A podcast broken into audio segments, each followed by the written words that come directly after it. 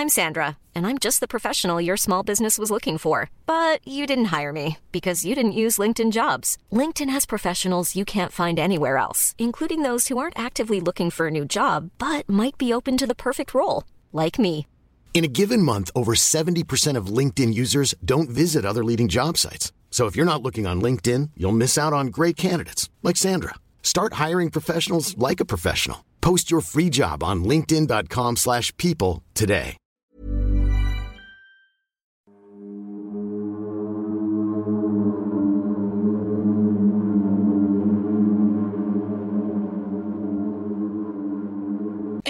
Empiezan a sospechar de él. Quizás él, en su trastorno, le hizo algo a los niños. Quizás fue quien se los llevó.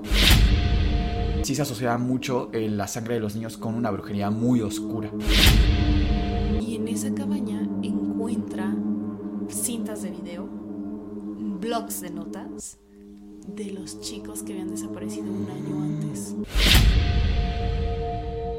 Hola principitos y principitas, hoy quiero hablarles de una película que para mí cambió la historia del cine, porque por primera vez una película de terror nos hizo creer que todo lo que pasaba era totalmente real, pero resulta que es la película de la bruja de Blair y que sí tiene cosas que sí pasaron en la vida real. Y para eso estamos aquí con Cas Otamendi. ¿Qué nos traes el día de hoy, amiga querida? El día de hoy hablaremos de la verdadera historia detrás de la bruja de Blair. Miguel, según sé, es de tus películas favoritas. Mi favorita. ¿Nos podrías dar un poco de contexto de esta película? Bueno, pues esta película empieza con una técnica que se llama metraje encontrado, que es prácticamente esta técnica donde tú cargas con la cámara, hay movimiento muy realista, está persiguiendo eh, la imagen de lo que esté ocurriendo en ese momento. No busca una toma perfecta, busca documentar lo que esté pasando. Para empezar, entonces son tres estudiantes que van al bosque a estudiar la leyenda de la bruja de Blair, que se supone que es una bruja que existe en la vida real y esto tiene muchísimos años, que fue una mujer castigada por la iglesia católica y protestante de aquella época de la zona de Estados Unidos, con castigos muy crueles, porque se supone que ella se robaba niños. Había algo con, tú nos contarás, ¿no? La historia más a profundidad. Pero estos tres chavos van y quieren documentar qué está pasando en este pueblo de Maryland, que actualmente se llama así. Y resulta que se empiezan a topar con ciertas circunstancias muy raras del bosque mientras más se van adentrando. Todo esto queda documentado y digo que cambió la historia del cine porque esto salió en el 99. En el 99 no había internet como lo tenemos hoy, que tenemos TikTok, tenemos YouTube, tenemos un montón de plataformas en las cuales todo se hace muy viral muy rápido. En aquella época muy pocas personas tenían acceso a internet. Entonces los productores de la película sacan imágenes de que tenemos tres estudiantes desaparecidos y que se buscaban y es que años anteriores sí hubo tres estudiantes desaparecidos y todo era un poco confuso entonces aparece esta película con técnica de metraje encontrado que claramente se veía mucho más real y cuenta la historia justo de lo que pasa en la bruja de Blair. Les doy ese contexto para no quemarles la película y que la puedan ir a ver, se las recomiendo muchísimo. Bueno, todo inicia en 1784.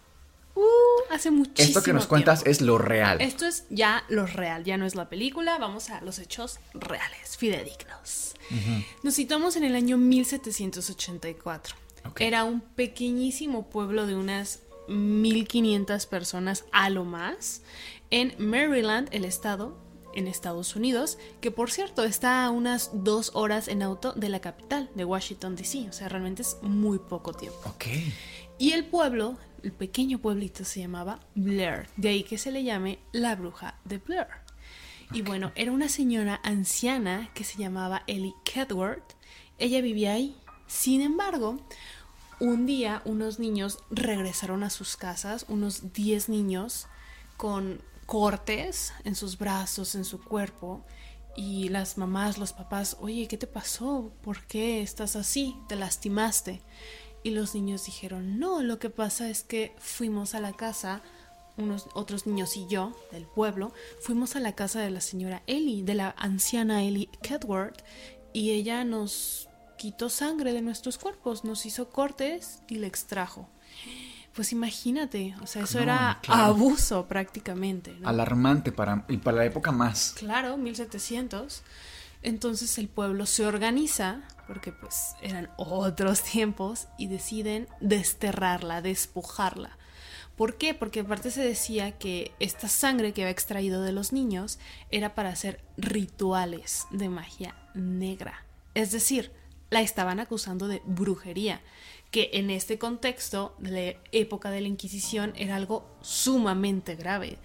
¿Nos puedes contar un poco tú, Miguel, de qué hacía la Santa ¿Tú que Inquisición? eres un ñoño? Claro. pues miren, la Santa Inquisición eh, se funda en 1200 más o menos, 1100 y cachito, casi 1200, y permanece incluso 100 años después de que pasó lo de la bruja de Blair, entonces sí cubrió esa época. Y lo que pasaba es que se castigaba la herejía, es decir, todo lo que estuviera en contra de la Iglesia Católica era digna de castigo. Y prácticamente había tres tipos de castigo. Uno en el que la persona simplemente se arrepentía de lo que había cometido, que era el más leve. Ese casi nadie lo tenía, porque era alguien muy importante, bueno, conveniencia. Número dos, que además de arrepentirse tenía que renunciar a todos sus bienes. Eso además establecía que era un verdadero negocio para la Iglesia Católica. O sea, en aquella época situense que la Iglesia había cómo sobrevivir, ¿no? Y número tres, y era también muy común, era el castigo físico y la tortura de los herejes que podría ir desde la hoguera hasta castigos mucho más específicos como causarles heridas. Eh, había un castigo incluso muy cruel que les ponían una especie de herida en el abdomen y una rata hambrienta y que la rata fuera castigándola, digamos, mordiendo hasta llegar a desangrar a la persona. Y por ahí a mucho más que no podemos ser muy gráficos en el video por evidentes razones, pero si les gustaría un capítulo especial de castigos de la Inquisición, poniéndolo a prueba. Entonces, aquí es donde deciden despojarla, castigarla. ¿Quién lo ordena? Bueno, el presidente del pequeño pueblo, del condado, digámoslo así. Ok. Entonces dicen, ok, hay que llevarla a las montañas, al famosísimo Black Hills, que era un bosque, pero aparte era... O sea, estaba el pobladito, el pobladito, y arriba estaban las Black Hills. Ajá, el bosque que ya no había nada, ¿no? Aparte era invierno y eran inviernos pues Crudos. muy crudos, exactamente. Entonces la amarran a una carretilla y la dejan ahí. Dicen, evidentemente va a morir o de frío o de hambre, ¿no? En determinado momento y ya nosotros nos vamos tranquilos a nuestras casas. Ahora, esa es una versión, también hay que recordar que fue en 1700, entonces no hay registros tan precisos. Existe otra versión de los hechos donde se dice que fueron, como tú comentabas, los castigos de la Santa Inquisición más fuertes, fueron más crudos con ella, ¿no? Entonces se dice que la amarraron a un árbol le empezaron a hacer cortes en el cuerpo como ella lo hizo con los niños, los pobladores empezaron a hacer esto hasta que se desangrara y aparte de la sangre que le salía de las manos, porque también le, le rasgaron las manos con cuchillos, lo tenía ella, la obligaban a poner esta sangre en los árboles. Y para variar, al último le sueltan perros hambrientos hasta que la devoren.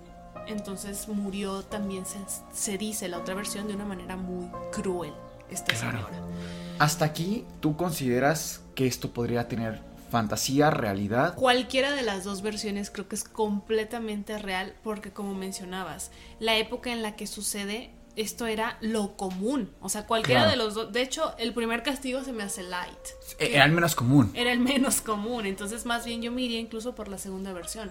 La versión más cruda, más Sí. ruda. Y dentro de los castigos que había de la Santa Inquisición, a mí el que le hicieron a la bruja de Blair se me hace el más leve, ¿eh? O sea, pudieron haberla quemado, por ejemplo, viva, que era muy común la hoguera.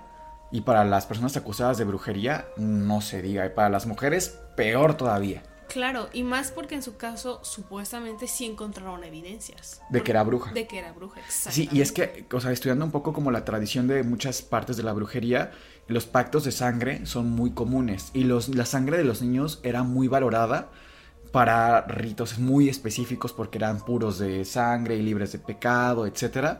Entonces sí se asociaba mucho eh, la sangre de los niños con una brujería muy oscura. Cualquiera de las dos versiones, quédense con la que ustedes prefieran. Quedarse en casa. y deciden irse allá del bosque, regresan al poblado. Viven su vida, digamos, normal, común, empiezan a transcurrir los días y empiezan a desaparecer personas en circunstancias extrañas. O sea, después de que muere la bruja, bueno, vamos a decirle Ellie, porque quién sabe si era bruja. Ajá, después de que muere Ellie Kedward, eh, las personas del pueblo, que insisto era muy pequeño, comienzan a desaparecer en situaciones extrañas. La primera persona que desaparece, curiosamente, es la hija del presidente del condado, del pueblito, como le quieran llamar, su hija. Dicen, ok, el segundo que desaparece es el presidente del pueblito. El papá. El papá de la niña, exactamente. Y después, no conforme con esto, empiezan a desaparecer más niños del pueblo. Entonces en ese momento la gente ya se alarma y dicen, ok, definitivamente Eli sí era una bruja, la señora, una anciana, sí era una bruja. El pueblo está maldito y tenemos que irnos de aquí. Esto ya sucede cuando deciden irse del lugar en 1786. Deciden dejar el lugar, este pueblo está maldito, nosotros nos vamos y queda completamente deshabitado. Porque sí empezaron a desaparecer personas, tanto adultos como niños. Incluso se decía que era una forma de venganza, porque los que desaparecieron de alguna u otra forma estuvieron involucrados, ya sea fueron los niños que la acusaron o eran los que ordenaron la ejecución o los que como tal hicieron los cortes en la piel, etcétera. Incluso hoy, si faltara una persona, yo creo que la gente lo notaría muchísimo. Digo, el pueblo todavía existe y en esa época pues había muy poquita gente todavía. O sea, hoy se considera un pueblo pequeño, me parece que son 120 mil habitantes. Es poquita gente. En esa época, no manches, o sea, faltaba una persona y era súper alarmante, y más si eran niños. Entonces, yo creo que por eso lo asociaron también tan rápido a Ellie. Pues las personas se van, dejan deshabitado el pueblo de Blair. Sin embargo, alrededor de 40 años después, vuelven a poblarlo otras personas. Ok. Curiosamente, personas que no conocían la historia del lugar. Porque la mayoría ya había muerto, o sea, la esperanza de vida era muy corta. Claro, y como dicen por ahí, el pueblo que no conoce su historia está propenso a repetirla. ¡Ah! Y así fue. En 1824, ya que el pueblo estaba nuevamente poblado, pero curiosamente ya tenía otro nombre, porque insisto, no sabían que en algún momento se había llamado Blair. Esta vez se llamaba Burksville. Entonces Burksville ya estaba poblado, sin embargo, de nuevo empezaron a aparecer cosas extrañas. Empezaron a desaparecer niños, eh, se decía que en el lago del pueblo eh, se aparecía del lago se salía una mano blanca, larga, como de alguna anciana o anciano, porque era muy larga y como carcomida. Y la gente, la, de, varias gentes decían que veían esa mano y que el lago estaba maldito. Tiempo después. Ellos sin saber la historia de claro, Sin saber nada. Una niña va al lago y ahí se ahoga comentan los pobladores de ese entonces, 1824, que después de que esta niña se ahoga en el lago, el agua ya no sirvió más, digamos, ya no fue agua, agua potable.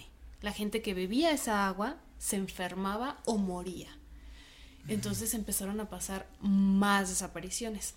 Otra de las desapariciones extrañas que hubo fue la de un niño en particular porque se armaron brigadas para irlo a buscar a los bosques, etcétera, a los alrededores. Curiosamente, el niño regresó sano y salvo. o sea, se pierde el bosque el niño se pierde en el bosque, y logra regresar a casa. Y logra regresar a casa sano y salvo. Sin embargo, cabe mencionar que todo esto es porque hay reporte policíaco de la sí, época. de la época. Exactamente. Pero una de las brigadas que lo fue a buscar, es decir, un grupo de hombres que se dedicó exclusivamente por una semana a buscar al niño, nunca regresó. Ahora los fueron a buscar a ellos. ¿Y qué pasa? Los encuentran en el bosque, atados de pies y manos, formando sus cuerpos un, un pentágono. Pero no solo eso, también estaban destripados. Definitivamente eso no era algo común. natural, común, ni mucho menos. Entonces alarmó muchísimo a la gente del pueblo nuevamente. Entonces, si nos ponemos a analizar un poco el patrón, de repente había lapsos de tiempo de años donde no sucedía nada y de repente sucedían cosas y cosas muy fuertes. Y así se mantuvo. Es por eso que llegamos al año 1940. Ya hay más registros aún porque ya estamos más cercanos a la actualidad. El pueblo se sigue llamando de la misma manera y desaparecen siete niños. Siete niños desaparecen, Ok. los empiezan a buscar y había una persona en situación de calle que era pues, conocido en el pueblo, seguía siendo un pueblo pequeño, entonces lo ubicaban. Y un día él en el mercado empieza todo eufórico a gritar, lo logré, lo logré, está hecho, está hecho. Y todos como, ¿qué está pasando? Empiezan a sospechar de él. Quizás él, en su trastorno, le hizo algo a los niños, quizás fue quien se los llevó. Pues empiezan a investigarlo y en efecto él dice, sí, yo fui, yo me los robé y los maté. Tal cual así. Él lo acepta. Lo acepta completamente, lo gritaba eufórico, lo logré, está hecho. Ya cumplí, decía. Van a la casa de este señor, que por cierto estaba en las afueras del pueblo, en medio del bosque, y en efecto encuentran siete cuerpos de los siete niños, igual en condiciones aberrantes, destripados y demás. Y pues sí, en efecto había sido él, todo indicaba que había sido él. Comienzan los interrogatorios y le preguntan, pero ¿por qué lo hiciste? ¿Qué, qué pasó? Y él empieza a comentar, es que desde hace años escucho una voz de una anciana en mi cabeza y ella constantemente me ha indicado qué hacer. Todo estaba planeado, ella me decía todo lo que yo tenía que hacer. Y el día que yo matara y le entregara a es- esos cuerpos de esos siete niños, me iba a liberar. Así que yo ya estoy liberado. Ya no la escucho más en mi cabeza. Se me hace muy, muy fuerte. Pues evidentemente, ya tiempos más actuales, le castigaron, le dieron cárcel, etc. Y es por eso que llegamos nuevamente, hay un salto de tiempo y llegamos a 1994, aún más cerca. de Casi actualidad. 40 años después. Exactamente.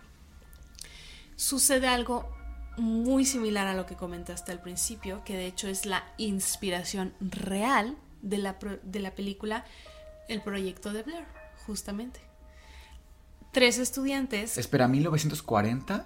y saltamos a 1994. Ah, ok, ok, Un ok. salto de tiempo largo, pero te digo que ya había ese patrón en ese tiempo en que pasan sucesos extraños y grotescos y de repente hay un lapso de tiempo donde no pasa nada y vuelven a suceder cosas extrañas y así se mantuvo. Ok. Llegamos a 1994 y tres estudiantes, específicamente dos hombres y una mujer, van al pueblo de Brooksville para interrogar a las personas. Tenemos registros, hemos leído que aquí pasan o han pasado cosas extrañas a lo largo de, desde la fundación del pueblo, prácticamente desde 1800, 1700. Fueron a hacer como investigación paranormal del caso. Sí, era un proyecto que ellos traían escolar, a ver, vamos a documentar qué es lo que está pasando aquí, qué ha pasado, etc. Y eh, interrogan a una mujer anciana de ahí del pueblo. Y ella les dice, yo he visto cosas, yo he visto a una mujer que es una bruja, pero tiene aspecto como de animal también, en el sentido en que sus piernas y sus brazos parecen la combinación de un animal porque son sumamente peludas y tiene garras, pero es una mujer anciana, es una bruja. Y ella se encuentra en las afueras de la aldea, en los bosques, ahí se esconde. Y ellos como de, ok, pues vamos a ir a investigar. Vamos al bosque, llevan su auto, llevan su equipo, iban sumamente preparados, llevaban cámaras de video, cassettes, porque se utilizaba otro tipo En de aquella época, claro, claro. otro tipo de equipos y cámaras llevaban eh, donde anotaban todo grabadoras etcétera sin embargo pasa una semana y no se vuelve a saber de ellos no se les vuelve a ver. Evidentemente los papás de estos chicos pues empiezan a alertarse y llaman a las autoridades para que se comience la búsqueda porque desaparecen. No se les encuentra, sin embargo, encuentran el auto así para, varado en, en medio del bosque, digamos, y es lo único que se encuentra de ahí. De ahí en más no se sabe más de qué les pasó a estas personas. Pasa un año, más o menos en el 95-96, un chico eh, antropólogo, estudiante de antropología, igual está metido en el bosque, en Black Hills, ahí en Brooksville, estudiando acerca de sucesos extraños, eh, los árboles de ese lugar, etcétera, etcétera, etcétera. Y encuentra una cabaña donde él se iba a hospedar. Y en esa cabaña encuentra cintas de video, blogs de notas de los chicos que habían desaparecido un año Mm. antes. Llenos de evidencia, llenos de todo lo que ellos habían estado documentando, exactamente. Evidentemente él llama a la policía y la policía ya se hace cargo, ¿no? Empiezan a investigar y ahí es cuando empieza, digamos, el embrollo. ¿Por qué? Porque al principio la policía hizo declaraciones públicas donde decía que quizás eso podría eh, ser pistas de qué les había pasado, quién les había hecho algo, dónde estaban los cuerpos, que podría ayudar Claro. porque son lo último, las últimas pistas de vida que tenía, se tenía de ellos. Los papás empiezan a reclamar las cintas, en plan, queremos por lo menos ver a nuestros hijos a- su última vez que estuvieron Claro. con vida. ¿Qué les pasó? Lo- la policía no les quiso entregar las cintas y después, tiempo después, salen con otra versión de los hechos de, pues no, la verdad es que las cintas no sirven de mucho, ya las estuvimos analizando constantemente y pues no, no vamos a obtener nada que nos acerque a su paradero, no nos sirven de mucho, no nos sirven de nada. Y muchos años después les entregan las cintas y toda la evidencia, blogs de notas, demás, a los padres de, de los desaparecidos. Y bueno, Miguel, ¿qué piensas acerca de lo que te conté? ¿Tienes alguna teoría de todo esto? Mira, hay registros históricos de que lo que pasó en la Santa Inquisición es real, o sea, es, es innegable que esto pasó. Sí pienso que hubo una mujer que se llamó Kelly Edwards y que le hicieron, porque además era justicia como por propia mano, porque la iglesia no siempre intervenía, sino que si eran fieles católicos, ellos tenían como de alguna forma la autoridad de castigar según a su criterio, ¿no? Entonces, sí pienso que podría ser esa parte, pero siendo así muy escépticos, pienso que también daba mucho hincapié a que a futuro una persona como un asesino serial o que quisiera hacerle daño a unos niños tomara eso como excusa, ¿sabes? Era como una especie de coartada, teniendo además un antecedente histórico y de superstición muy grande en el pueblo. Y que además al pueblo de alguna forma tal vez también le convenía mantener esa superstición por tema de turismo o algo similar. Entonces yo creo que sí hubo una parte histórica de esta mujer y que tal vez sí pasaron algunas cosas como incongruentes. Digo, me, me gusta poner como la parte escéptica, ¿sabes? Sí. Y, y después hubo mucha implicación de otras personas que quisieron tomar esto como excusa.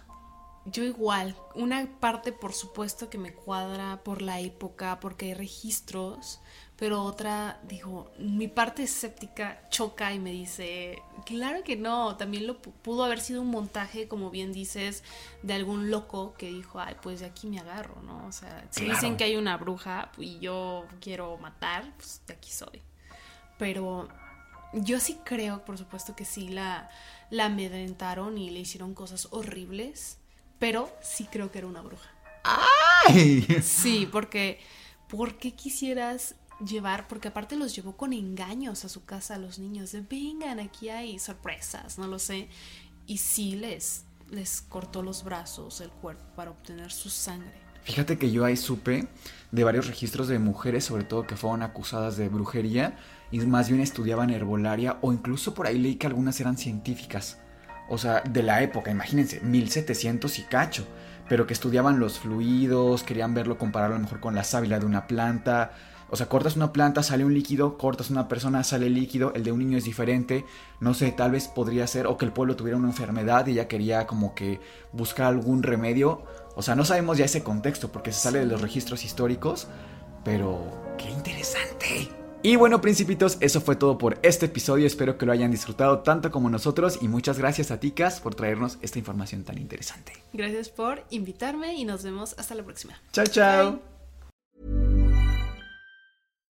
If you're looking for plump lips that last, you need to know about Juvederm lip fillers. With Juvederm Volbella XC and Juvederm Ultra XC, your lip look, whether it's subtle or bold, can last up to one full year with optimal treatment and no additional maintenance. Find a licensed specialist and see if it's right for you at Juvederm.com today. That's J U V E D E R M.com. Add fullness to lips in adults over 21 with Juvederm Volbella XC or Juvederm Ultra XC. Do not use if you have severe allergies or a history of severe allergic reactions, or if you're allergic to lidocaine or the proteins used in Juvederm. Tell your doctor if you have a history of scarring or taking medicines that decrease the body's immune response or that can prolong bleeding. Common side effects include injection site redness, swelling, pain, tenderness, firmness, lumps, bumps, bruising, discoloration, or itching. As with all fillers, there's a rare risk of unintentional injection into a blood vessel, which can cause vision abnormalities, blindness, stroke, temporary scabs, or scarring. For full important safety information, visit juvederm.com.